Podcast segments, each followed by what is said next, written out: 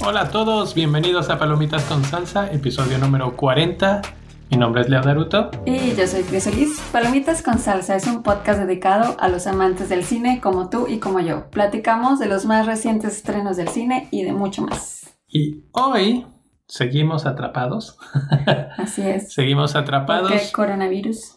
Pero hemos tenido pues nuevas cosas que hacer. Eh, por fin, bueno, ya los cines ya estaban cerrados desde la semana pasada, pero por fin algunos de los eh, películas que estaban en los cines están logrando llegar a, las, a la pantalla chica, digamos, porque pues decidieron las grandes cadenas este, pues, mandarlos a, a streaming, lo cual pues se me hace lógico. No están gratuitos, que eso es triste. Por ejemplo, la película de la que vamos a platicar hoy es el nuevo estreno de Pixar, Onward, o en español se llama Unidos. Y Mm, esa no, no es gratis, está en, Amazon Prime, es, de hecho está en varias plataformas. La, nosotros la terminamos rentando por Comcast. sí, pero está en Amazon Prime, creo que es donde más la... en Comcast, etcétera. o sea, La, sacaron hacia todos los... Increíblemente, ¿sabes dónde no está? En Disney Plus. En Disney Plus. Eso sí estuvo, estuvo sorpresivo porque pues, Pixar Sí, bueno, yo me esperaba que hicieran eso. La verdad es que al mismo tiempo tal vez ellos dijeron, si la ponemos ahí ya no hay marcha atrás, o sea, ahí la vamos a tener que dejar, porque las otras básicamente la estás comprando a 20 dólares. Entonces, eh, bueno, pues es lo que es, pero la, dijimos, no podemos seguir así, tenemos que ver películas y la terminamos viendo, entonces ahí tenemos una y la otra es una trending topic que te encontraste por ahí, ¿no? una serie que se llama On the Block en Netflix, que si no la han visto... On the Block, On My Block. On My Block. Sí. Y si no la han visto, se la recomendamos mucho, mucho. Es una serie de adolescentes, pero está chistosa. Fíjate está que... divertida. Bueno, vamos, vamos a empezar con esta serie. Eh, fue, como siempre, un descubrimiento de Chris que ella es muy buena para ir a picarle a Netflix y encontrar todos los pequeños detalles y así de que, ah, esta serie se ve buena y yo no sé de dónde sacaste el trending topic, pero lo encontraste también, lo, la pusiste y yo estaba completamente desconectado y de repente llego a medio capítulo y dice, no, ya vas a venir a quitarme Cuéntale. Sí, lo que pasa es que como ya les he dicho, a mí me gusta ver las series em, de cualquier forma, o sea, más bien de cualquier manera. Por ejemplo, yo puedo ver la serie en mi celular. Ah, ya. Puedo ver eh, la serie mientras estoy cocinando, puedo ver la serie mientras eh, estoy en la computadora y al lado de la serie. O sea, es como muy extraña la forma en la que puedo ver. O sea, no, no necesito, aunque sí me gusta muchísimo más esa opción, pero no necesito exactamente sentarme a ver la serie. Sí. Entonces, esa es una gran diferencia entre Leo y yo. Sí, yo jamás, jamás los veo en el teléfono. nunca jamás. Eh, muy raro en la computadora. Y lo más normal es en la televisión, en la sala o alguna cosa así. Sí, él es de irse y a sentar a ver exclusivamente. Exclusivamente eso. Y no, yo, yo inclusive hay veces que cuando lo tienes en el celular, y estás viendo otra aplicación dentro del celular, la ventana de Netflix se cierra y se hace pues un cuadrito chiquito. Y así las ve. Y así las veo, o sea, sí las sigo viendo. pero no, eso no duró mucho, o sea, eso sí no, pero no sé, como que, o por ejemplo, el otro día que me puse a arreglar el, cuarto y tenía la serie y, o sea, la estaba oyendo, no tanto viendo, o sea, es, es así, así a mí me gusta. Entonces, de esa manera, pues me terminó las series muy rápido, la verdad. Pues sí, porque no tienes pausa, realmente puedes irte de un lugar a otro y seguir viendo la serie. Exactamente, y además con eso combinado de que yo sí soy de binge watching, entonces todavía más fácil de que pues sí me las eche así en un, en un rato. Pero bueno, entonces regresando a lo de Leo, yo dije, bueno, voy a poner esta serie y empecé a verla. De hecho, rara vez la puse en la tele, estaba en la sala, estaba, estaba todo el ambiente para que Leo llegara, para que Leo llegara y se sentara. Entonces, eso, eso pasó. Llegó y se sentó. Llegué y dije, ¿qué estás viendo? Y pues, pues que... Y, y, bueno, ahora vamos un poquito a de qué se trata la serie. La, la serie se trata de... Es un grupo de amigos adolescentes que van a entrar a la preparatoria en Estados Unidos. Muy adolescentes. Ajá. Entonces, pues se trata de aventuras de ellos de los problemas que tienen durante la, pues sí, la entrada a la preparatoria. También uno de ellos es miembro de una pandilla o una gang. Entonces también como que es esa dinámica del amigo que está dentro de una pandilla con los que no están. Entonces, pues es cholos. sí. sí, es como de aventuras del día a día de unos niños de 15 años, yo creo. No, yo creo que, bueno, a esa edad 15, a la, 16 años. Ajá, yo creo, ¿no? Sí, y bueno, a mí cuando yo llegué y vi que estaba viendo, dije, ¿qué es esto? Y como que se me hizo curioso, digamos, porque rara vez ves actores realmente de la edad que se supone que están actuando. O sea, si te dicen que es una serie de adolescentes, de repente no son tan adolescentes. Eh, lo hemos visto en, en algunos casos muy bien hecho, como en Stranger Things, que si eran niños y se quedaron niños y eran así como que su papel estaba bien representado, pero de repente no, sobre todo a la edad como de la adolescencia. Y estos sí se ven pubertos, así hasta el bigotillo, así como le salía. Sí, el, el bigote de puberto. De puberto, como dice Chris. Entonces, eh, pues sí, yo eh, como que dije, ¿y esto qué es? Así me sorprendió, nos quedamos viendo un rato, vimos el episodio 1, el episodio 2, raramente vimos varios episodios al mismo tiempo, bueno, al mismo día, y, ya, nos quedamos picados, vimos toda la temporada 1.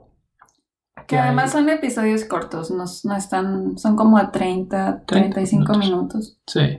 Entonces también eso es algo que también lo hace ligero y ya hay tres temporadas, que supongo que la tercera temporada es la que está trending topic, no la uno, que es la que nosotros vimos.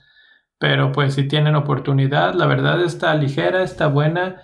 Me gustó así como que la temática un poco de, de pues, la amistad, pero de esa, de esa etapa de la vida en la que estás con tus amigos ahí, que si te gusta la chavita y que si no sé qué, y todo el drama yo le digo a Chris, mira, ¿quieres ver cómo son las mujeres? Así son, así son, bien dramáticas, sobre todo en esa edad de, preparatoria, de bachillerato. Como y yo le digo que no es cierto.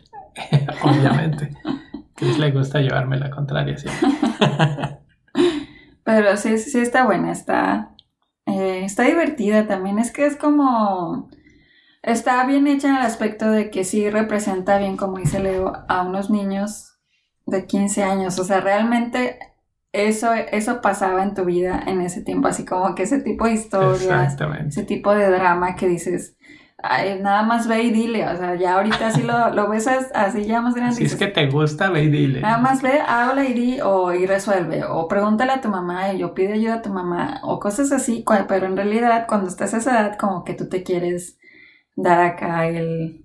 Pero en realidad... todo lo opuesto. En realidad eso hace así como que hace sonar a la serie así como de, ay, qué estrés que va no haya, eh, pero en realidad no es, no es estresante, no, no te cansa, pues es como que hay una dinámica ahí que está jugando y obviamente hay cosas que dices, hay adolescentes, ¿por qué no van y lo hacen? Pero sí, o sea, si te pones en su, su en su papel, digamos, en sus zapatos. es, así es como lo resolverían. Exacto. O sea, está muy auténtica en ese aspecto. Hay, hay, otros temas ahí, por ejemplo, lo de los cholos y lo de las pandillas que tratan un poco de del tema de pues la verdad a mí me gusta que son niños así como que uno es como mexicano en Estados Unidos, otra, una es negrita, otro es negrito, o sea, como que hay un poco Casi todos son hispanos. ¿Hispanos o, o, de... Y afroamericanos. Afroamericanos, sí. Y entonces, pues, eso también está interesante, como que el enfoque, y no es así como un estereotipo tan mal. Pues, sí. Con los eh, cholos, sí. Pues sí, están tratando de retratar eso, pero, pero a lo que me refiero es que no el, el acento o las cosas así como que no se oyen tan, tan estereotipados. Entonces, pues eso también no me pareció tan mal. Creo que está entretenida, está fácil, digerible y como ahorita tendremos mucho tiempo en la casa, pues ahí está otra recomendación. Y lo cual me recuerda que la semana pasada nos quedamos en, en la parte de spoilers de otra serie que estábamos viendo. Así es, en la de Fleabag. No, no terminamos de discutir eso. Bueno, más bien lo dejamos en suspenso para esta semana. y ya estamos aquí esta semana. Entonces, eh, Fleabag, temporada número 2. Cómo me gusta esta serie, ¿no? me reía, me ponía así como que todo tenso. Y esta segunda temporada a mí me pareció mejor, como ya lo habíamos comentado, porque aborda un tema un poco escabroso, digamos. ¿Quieres platicarlo? A ver, platícalo tú. Ok. Eh, pues básicamente la historia es de esta mujer que está que en sus treintas, se podría decir, que no, pues no sale del hoyo, digamos, porque tiene un problema de que en la temporada número uno te explican que una de sus amigas eh, fue su compañera, digamos, para abrir un negocio, un café, y después de una decepción amorosa decide hacerle una especie de broma tonta a su novio que lo encontró engañándola y dice me voy a aventar sobre esta bicicleta y después de eso este él va a sentirse muy mal por mí y cómo se llama y pues me va a buscar y no sé qué. El problema es que le sale mal la bicicleta la atropella y termina pegándole a un carro y muere. Y esto le pega mucho en retrospectiva a, a. Y la razón es porque la que, la, que estaba siendo la engañadora, digamos, eh, la, la, otra persona con la que estaba el novio o el amigo, era ella. Entonces eso no te enteras hasta ya, hasta, hasta el final de la temporada 1, pero eso crea mucho trauma, digamos, a ella y toda la temporada 1 estamos como regresando y regresando. En la temporada 2 parece como que deja eso un poco atrás, avanza la historia y ahora es como buscando un poco el amor, se podría decir, aunque siempre lo está buscando, pero lo termina encontrando en el lugar más inesperado. Su papá eh, está a punto de casarse por segunda vez con una señora y el que va a ser el, sacerdote de esa, de esa misa, de la boda, es un sacerdote joven, buena gente, bien parecido, que es así como que muy similar en su forma de ser con respecto a lo que ella es. Y ella de repente así como que entre los capítulos se va clavando y clavando y clavando y se enamora. Y lo peor es que él también. Así es, es bueno, eso parece, porque... Chris tiene sus conflictos ahí.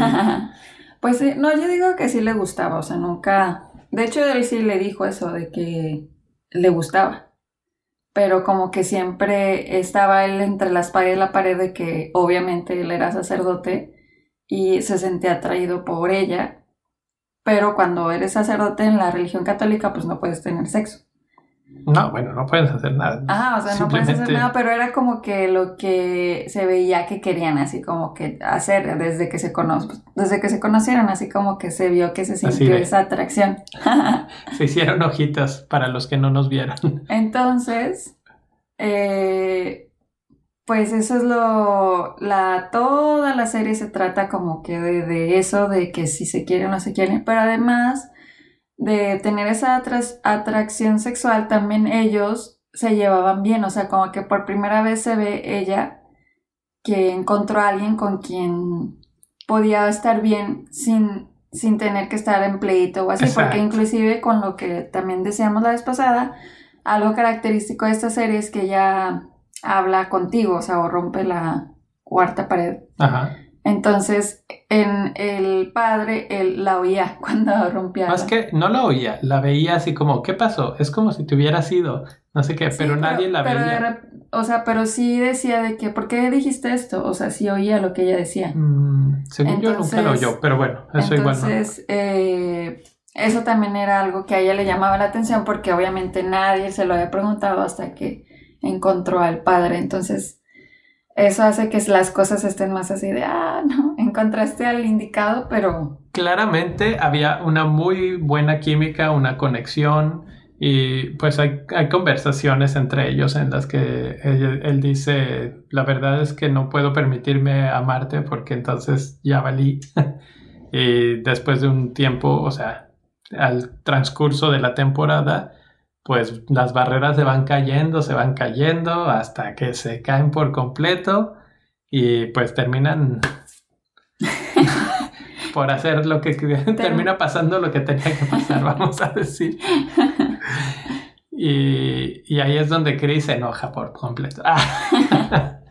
no me enojo porque lo hayan hecho, sino porque el, el padre al final pues la deja y ella sigue, o sea, se, se, entiende como que cada quien sigue su vida, o sea, no, no pueden estar juntos. Yo lo único que digo es, es, que como el padre puede seguir en, siendo sacerdote si ya hizo eso, o sea, ya todo su, su trauma que él tenía, todo el, problema interno que tenía era de no caer en la tentación, por así decirlo. Y al final sí cayó, entonces pues ya, o sea, si ya lo hizo, él, él solo rompió esa, esa barrera que tenía. El voto de castidad. Entonces, ¿por qué se, que se sigue quedando de padre? O sea, eso ya no haría lógica y congruencia con lo que él estaba defendiendo antes. Obviamente sí tiene razón de que pues al romper su voto de castidad pierde algo ahí. La verdad no tengo la idea de ninguna idea de cómo funcione eh, ahí la religión a esos niveles. Yo la verdad es que lo veo pues coherente en el aspecto de que él llegó a una conclusión y, que, y dijo, si he de escogerte a ti o a él, ¿Lo escogió a él? él? lo escogió a él, a Dios. Entonces, pues bueno, mm, así como que eh, más que nada eso fue, así como que sí te quiero y te quiero mucho, pero creo que lo quiero más a él. Y a mí, pues eso me parece lógico, válido, eh, era su vida y ella como que simplemente apareció demasiado desafortunadamente en esa etapa de, la vida de él. Y, y, pues es triste para ella porque parecía que había encontrado algo muy bueno y a la mera hora termina siendo lo mismo de siempre. Una decepción. Pero bueno, esa es la temporada número 2. Está en Amazon Prime y la verdad bastante entretenida. O sea, toda esa tensión que se va acumulando durante toda la temporada a mí me encantó, si estábamos así de que sí, no, tú. Además, a mí me el, bien En el transcurso de la temporada, sí eh, esperas que estén juntos, a pesar de que sabes que es una situación prohibida. Claro. Pero pues, al final pasó y como quiera no quedaron, o sea, que ¿de qué se trata eso? Cris está así de que no me vayan a decir que sí y luego que no y que... Ajá, pues... Sí. Bueno, pues eso es Fleabag en Amazon Prime y esa es nuestra segunda parte del, review, digamos. Y con eso nos vamos ahora sí a el review de la película de esta semana que es la nueva película de Disney, Onward, en un momento después de escuchar el trailer. In times of old, the world was full of wonder. And magic. But times change. I'm a mighty warrior! Morning, Mom! Hey, birthday boy! By the laws of yore, I must dub thee a man today. Kneel before me. That's okay. I have a gift from your dad. He just said to give you this when you were both over 16. no way! It's a wizard staff. Dad was a wizard. What? Your dad was an accountant. This spell brings him back. For one whole day, Dad will be back. What? Back like back to life? That's not possible. It is with this. I'm gonna meet Dad.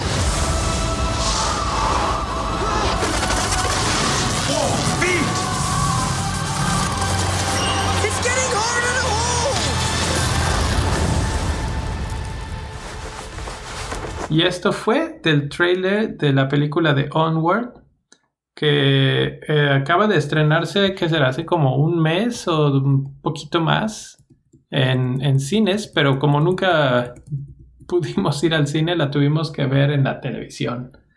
Eh, ¿Qué te pareció esta película eh, dirigida por Dan Scalone y en inglés, por lo menos, protagonizada por Tom Holland y Chris Pratt como los personajes principales, son los hermanos, y Julia Louis Dreyfus como la mamá. Es la mamá. Eh, la verdad es que tiene un muy buen cast. Está Octavia Spencer, está Mel Rodríguez, etc. Tiene un buen, buen eh, cast.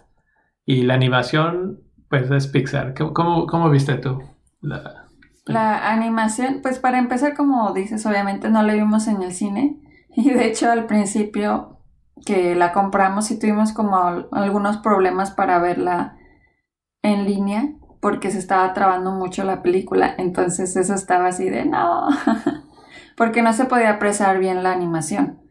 Sí, se bajaba la calidad del video, de repente como que se trababa. Ahorita hay que entender que es así como que una carga muy fuerte para los proveedores de servicio de internet este, hacer streaming de, de video. Entonces, si haces streaming de alta definición, etcétera, pues cargas mucho el internet, vamos a llamarlo. Así es, y eso ocurrió con, esta película, pero luego por alguna razón pues ya se pudo ver bien y todo, y entonces eh, ya la pudimos disfrutar más y la historia a mí me encantó, me gustó muchísimo el, es una historia original porque si no, ya no estamos viendo el refrito de otra cosa ni nada. Es completamente diferente, original, una historia nueva, eh, que es también la vida de unos adolescentes, porque parece ser, ellos estaban en la preparatoria. Entonces, una historia que al final a mí se me sacó unas lágrimas. Yo no creí de verdad que la película fuera a ser así a tener momentos tan emotivos, pero finalmente sí, sí lo logró, logró atraparme esta película de Disney.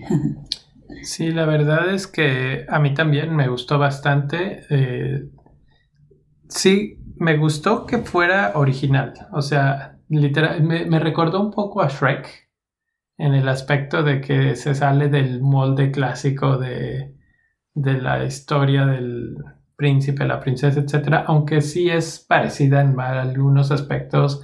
Es una historia de una aventura, una aventura de dos hermanos que tienen que ir a básicamente a encontrar una gema mágica, ¿no?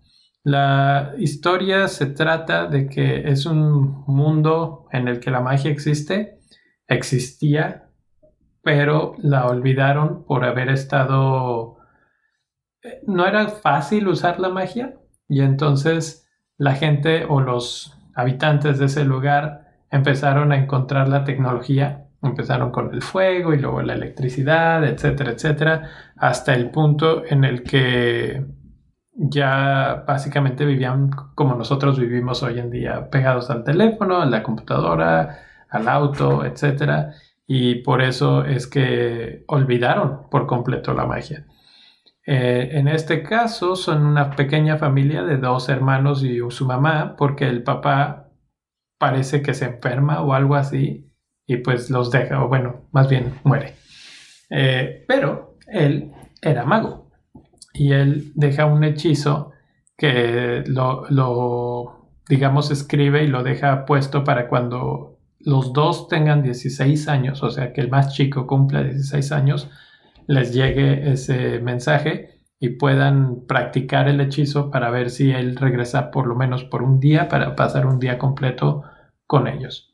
El problema es que el hechizo sucede cuando lo están haciendo, no les sale bien, pierden la gema con la que se estaba haciendo o llevando a cabo el hechizo y entonces el papá queda con nada más las puras piernas, no, no lo pueden ver y ellos pues tienen que completar el hechizo para poder ver al papá completo antes de que pasen las 24 horas que empiezan a correr desde el momento en que el hechizo empieza. Entonces ahora la aventura es, tenemos que volver a localizar otra de estas rocas o gemas para, Para completar, completar el hechizo y poder, ver a mi su papá. Porque el niño, el más pequeño, el de 16 años, él tuvo muy poco tiempo de conocer a su papá comparado con su hermano. Básicamente él no lo conoce, Sí. porque o sea, eso te lo dan a entender de que él no, no, no lo conoce, no lo vio, o era muy bebé. Sí, lo conoció poco. O Pero- sea, no se acordaba nada de él y tenía muchas ganas de, de estar con él, Así es. de darle un abrazo, de hasta tenía su lista de todo lo que quería hacer con el papá. Todo lo que haría si viera a su papá. Y es que yo digo que no lo conoce porque hay dos fotos que te guían más o menos. Hay una foto del papá con la familia cuando la mamá está embarazada y otra foto de la mamá ya no embarazada pero sin papá. O sea, ya nació el hijo. Entonces como que te da a entender que él nunca conoció a, al niño o lo conoció muy, muy, muy bebé y que él pues obviamente no tiene memoria de ese, de ese momento. Entonces él básicamente siente que nunca ha tenido una figura paternal y es lo que está buscando esa figura paternal que le... que tanto añora, porque Exacto. aparte también él es un... Creo que hasta en estas cosas sí son como clásicos pues de los personajes. Él es un niño muy tímido, eh, que le da pena hablar con otras personas, que... Así, o sea, cosas de, ese- de ese estilo. Tiene pocos amigos. Tiene pocos amigos, comparado con su hermano, que aquí también te digo, es como algo que sí es, ya hemos visto, su hermano es totalmente lo contrario, es extrovertido, es chistoso, le hace lo que quiere hacer. Eh, comparado con este más chico que también él es más de seguir lo que es correcto, seguir las reglas, entonces como que es ese, ese balance de, de temperamentos y por esa razón pues también se llevan muy bien y el hermano mayor pues lo quiere mucho también. Así es. Entonces, pues ese es a grandes rasgos la película de Onward, no, sin, sin hablar de ningún spoiler, alguna otra cosa. eh, bueno, yo mencionaría la animación, es de la calidad clásica de Pixar, muy, muy buena. La verdad es que aún con todos los problemas técnicos que tuvimos para poderla ver, eh, no, no tengo ninguna queja. Eh, me pareció perfecta. Eh, creo que tú mencionabas la música, también te había gustado. Sí, me gustó la música y los personajes, hay unos personajes muy chistosos y mm, pues en sí, o sea, la historia está bastante digerible y tiene como siempre un gran mensaje que es muy aplicable a- en, en nuestra, en cualquier, la vida de cualquier persona, o sea, cual- te puedes relacionar desde diferentes ángulos en- con, con los personajes y pues sí, te deja así como con ganas de, de conocerlos en la vida real. bueno, a mí siempre sí me pasa eso de que me gustaría que existieran de verdad esos personajes y conocerlos. Bueno, pues entonces, ¿te parece si nos vemos spoilers a partir de ahora? Mm.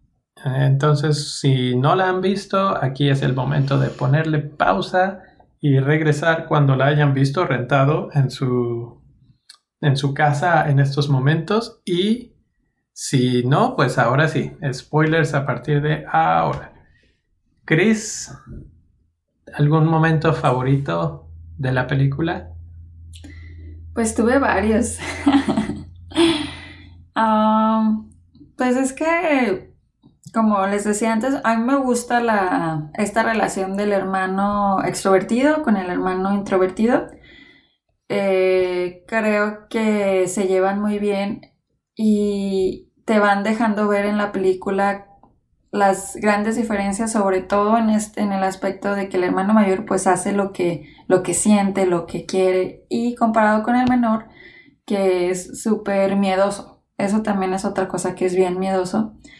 Entonces, me gusta cuando... Me gusta que cuando les dan el, el regalo de, de que pueden volver a ver a su papá, que él sea el, como el elegido, se podría decir. Que no haya sido el hermano mayor, sino que haya sido él. Y me gusta como que, que, que vean la película a través de los ojos de este personaje que es que yo creo que muchos niños se pueden identificar. También hay una parte que me gusta cuando conocen a la a la dragona. ¿Cuál era el nombre de la dragona? Dragón León. Ay, no, la Manticore. Ajá, la Manticore. Yo dije, ¿cuál dragona? Este... Es un tipo de dragón león. Eh, es un león con, bueno, con cabeza de león y cuerpo de escorpión. Eso es un manticore. Bueno, el, pero el cuerpo también era de león. Y, porque también tiene alas de, como de dragón, sí, cierto. Entonces era decir, era un, un animal bastante extraño. Sí. pero me gusta porque, la, o sea, todo, obviamente, como les dijimos, empieza eh, cuando tienen que ir a buscar al papá, que solamente aparece la mitad del cuerpo. y entonces la primera parada es ir con ella porque el hermano le dice a, este, al más chico, el hermano mayor le dice al más chico. Se llama Ian, el más ah, chico. El hermano chico se llama Ian. Le dice a Ian que tienen que ir con ella porque ella es la que les puede enseñar el mapa donde está la gema que necesitan para poder terminar el hechizo. Pero se supone que la Manticore, o sea, como se la describía eh, el hermano mayor a Ian, era de una persona, bueno, un animal acá bien, eh, pues sí, temerario. Indomable. Indomable. Entonces cuando llegan ahí a conocerla, ya era un restaurante, su casa, que se supone que su casa era súper tenebrosa y así. Se supone que era una como taberna así de esas. Ajá. Entonces llega y era un restaurante y ella... A mí me encantó el personaje de ella, de Manticore. Me encantó su personaje porque cuando la conocen está así toda como buena gente. Pero pues bueno, de ahí ella la ayudan a que recupere también su esencia cuando le... Ella no les quería dar el mapa, pero... Porque ella ya no mandaba a gente a sus quests, a sus aventuras, digamos, porque era demasiado peligroso. Ajá. Pero entonces ya poco a poco, aquí es lo que también me gusta, te digo, que hayan escogido a este Ian porque era, un hombre, un niño muy tímido, miedoso, pero todo este mm, deseo de ver a su papá lo empieza a hacer como más seguro de sí mismo, más valiente. Entonces él es el que la convence de que les dé el mapa y que les diga dónde está la piedra. Entonces desde ahí se empieza a ver el, el crecimiento de, Ian en una persona que al final termina siendo totalmente diferente. Pues sí, este, la verdad es que, como quien dice, cambian papeles, uno pierde su seguridad y el otro la gana, eh, pero se complementan muy bien los dos hermanos. Eh, hay muchas referencias, por ejemplo, siento que hay referencias como a Calabozos y Dragones, de que el hermano grande a eso se dedicaba. Él, le encantaban esos juegos de, de, rol en los que tienes figuritas y tienes tarjetas y puedes saber las habilidades de cada uno, etcétera, etcétera. Y por eso él conocía toda esta mitología, que si el manticore, que si el dragón, y que si la gema, y que si la magia. Y entonces cuando se dan cuenta que el que tiene magia es Ian, como que eso creo que es parte de lo que le da, la, le da un poco de seguridad. Ese es lo que hace que tenga un poco mejor eh, fuerza o, fortaleza para hacer las cosas. Pero además su como que tiene un objetivo. El objetivo es ver a su papá. Y ese es su motivo, su motivo todo el tiempo, todo el tiempo. Entonces, ahí ese papel que juega el hermano de ayudarlo a llegar a ese objetivo. El hermano tiene además una reputación de ser un bueno para nada y este y en realidad no lo es, simplemente pues así lo ven, así lo ve la gente. Y entonces, para mí eh, lo mejor de la película es el final, el final en el que Ian, el hermano chico, se da cuenta que en realidad no necesita un papá, porque siempre ha tenido a su hermano mayor y ha hecho todo el hermano mayor para ser este, digamos, la figura eh, masculina o paternal que siempre ha querido tener Ian. Y creo que no, no fue así como intencional que él fuera, o sea, como que nunca se ve, se ve que el hermano haya dicho, ah, yo quiero ser la figura paterna, pero sin querer lo fue. Y aparte es, un, es una persona que también sin querer, o sea, es el hermano, así sin pensarlo, pues lo ha hecho feliz, o sea, ha hecho todo lo que su hermano siempre ha deseado. Exacto, o sea, él quería así como una figura paternal, él quería una figura masculina de la cual guiarse, ¿no? De la cual poderse reflejar. Y sin darse cuenta, él se, él se va dando cuenta en el transcurso de la película que esa figura siempre la tuvo en su hermano. Y su hermano siempre ha visto por él y siempre lo ha tratado de enseñar cosas, y lo va llevando y, lo apoya y le enseña cosas. Por ejemplo, en el caso de la magia, pues él lo guía y le enseña, él quiere aprender a, manejar y le enseña a manejar. Así es, todo eso. Es que él tiene, este Ian tiene una lista que cuando, o sea, desde que inicia la película, él siempre está como que triste porque, como dice Leo, no tuvo esa figura paterna. Y tiene una lista así de, de lo que quiere hacer cuando vea a su papá y de hecho esa escena que, es parte del final también, eh, que está al lado de la mitad de su papá y él sentados y se empieza a dar cuenta que después de todas las aventuras que vivieron para conseguir la gema, se queda sentado y empieza a leer todas esas, la checklist, empieza a leer todo lo que él quería y se da cuenta en ese momento que ahí su hermano era el que había cumplido todo, todo eso, o sea, todo, todo lo que él quería. Y es una parte así bien bonita de la película. sí, la verdad para mí la parte favorita. la, la, aventura me gustó, la historia de cómo llegan, todo el desarrollo de la magia, cómo va descubriendo sus poderes, cómo va ganando confianza, porque para hacer la magia, parte de lo que comentábamos al principio, la magia no era fácil de hacer, tenías que tener ciertas cualidades y enfocarte y poner tu corazón en ello y etcétera. Y él al principio no puede, pero con el tiempo va desarrollando esa habilidad y esa confianza para poderlo hacer. Hay una escena en la que tiene que cruzar un barranco, pero el puente está del otro lado, digamos, para activarse y lo tiene que cruzar con magia, pero para cruzarlo con magia tiene que creer que el puente está ahí sin verlo y caminar en el vacío.